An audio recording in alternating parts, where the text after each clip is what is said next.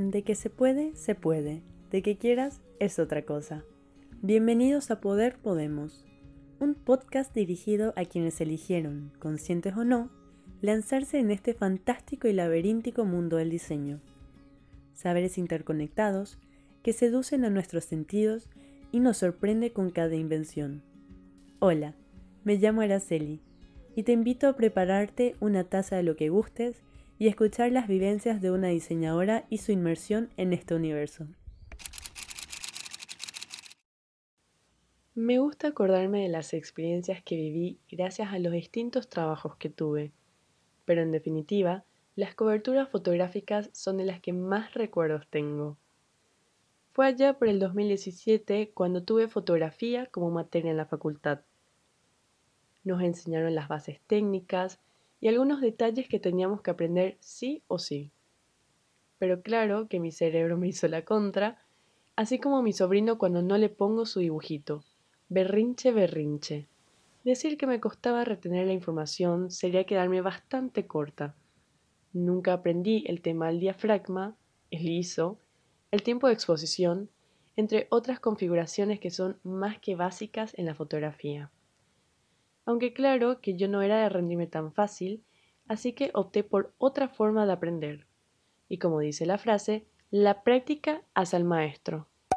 Pero ni siquiera tenía una cámara, y si bien estamos en una era tecnológica, la calidad de fotos que sacaba mi teléfono en ese entonces, bueno, era tolerable. Aunque, ¿te acuerdas que mencioné que había empezado a trabajar en una agencia? Qué buena oportunidad para practicar. La verdad es que hay algunas coberturas de las que me acuerdo mejor y otras que siguen rondando por la memoria como para la anécdota. Fue así que empezó esta aventura. ¿Alguna vez escuchaste hablar del fotoreportaje? Hay que estar con la cámara preparada y tomar la foto en el momento justo. Obviamente que eso sería fácil si tuviese la velocidad para configurar la cámara. Al comienzo, siempre sacaba las fotos muy sobreexpuestas, que son cuando tiene exceso de luz, se ven casi blancas. Y a veces me salían subexpuestas, que es cuando las fotos salen oscuras.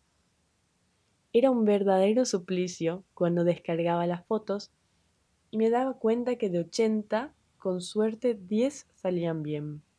En las clases de la facultad, y algo que hasta ahora valoro, es que el profesor nos pedía que practiquemos y luego nos corregía lo que teníamos. También iba compartiendo sus experiencias y a veces hasta consejos que hasta hoy en día me sirven. Como por ejemplo, llegar temprano al lugar de la cobertura, sea ya para configurar la cámara de acuerdo a la iluminación o para ver por dónde puedo movilizarme. Qué importante es la puntualidad, ¿no?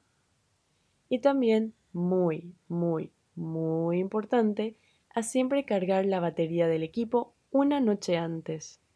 Gracias a esos consejos, a las prácticas constantes y a la terrible pero bien recibida paciencia de muchos compañeros, de a poco fui mejorando en la fotografía. Aparentemente tenía buen ojo para capturar instantes únicos y la calma para esperar a conseguir la mejor foto. Entiéndase que aguantaba la respiración hasta capturar la imagen. Una vez que le agarré el ritmo, me confiaban más coberturas y de distintas clases, desde ferias de ropa hasta conciertos. Este último tiene su lado positivo y negativo. Que si da gusto ir a conciertos gratis, claro, que si da gusto estar durante todo el concierto parada sacando fotos de aquí a allá, con gente tratando de llamar tu atención para que les quites fotos, mmm, bueno, experiencias son experiencias. Pero de la que definitivamente me acuerdo y se me ha quedado en el corazón fue una cobertura de fotos por el Día del Niño, que casi no hago porque, como pocos saben, tengo un problemita en la espalda que me molesta cuando estoy muchas horas parada. Y esa cobertura daba para que esté parada casi seis horas. Al final acepté, y qué gusto haber aceptado ese trabajo. No es para nada fácil trabajar con los niños, pero al menos tienen menos vergüenza para sacarse las fotos. Al contrario, cuando ven la cámara, instintivamente su curiosidad los lleva a querer tocar la lente. ¡Qué peligro! Pero cuando los detengo y les bromeo, me piden hacerles fotos con la sonrisa más grande y brillante que tienen, que me derrito todo. También me derriten esas sonrisitas tímidas o cuando me hacen ojito. Ni les cuento las horas que me pasé sonriendo cuando vi las fotos. Y en casi todas había niños riendo o jugando. Bueno, también hubo muchos llorando porque extrañaban a sus papás, pero hasta a ellos se les pasaba cuando veían los juegos. ¿Alguna vez te animarías a hacer este tipo de coberturas? No es mentira que cuando tenés una cámara contigo, sea niño o adulto, la gente automáticamente hará lo posible para llamar tu atención. Algunos te lo piden educadamente y otros por poco no te gritan al oído y te pasan sus teléfonos. Pero siempre, siempre, se aprende algo nuevo en cada cobertura, en cada evento y con distintos grupos de personas. Yo la verdad amo hacer coberturas. Me cansa bastante, pero son de esos trabajos que valen la pena una y mil veces hacerlo, de las que terminas con una sonrisa gigante al ver el resultado final. Esto fue Poder Podemos, un pequeño rincón donde cuento mis vivencias, experiencias, pensamientos y donde espero poder hablar sobre temas comunes y no tantos del diseño.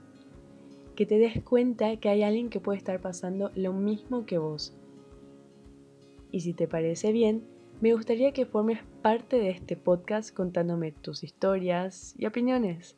Así reímos o lloramos juntos. Podés encontrarme en Instagram y Twitter como PodPoderPodemos. Este episodio fue producido por Aracelia Lam. Nos escuchamos pronto. Y como dice mi sobrino, tau tau.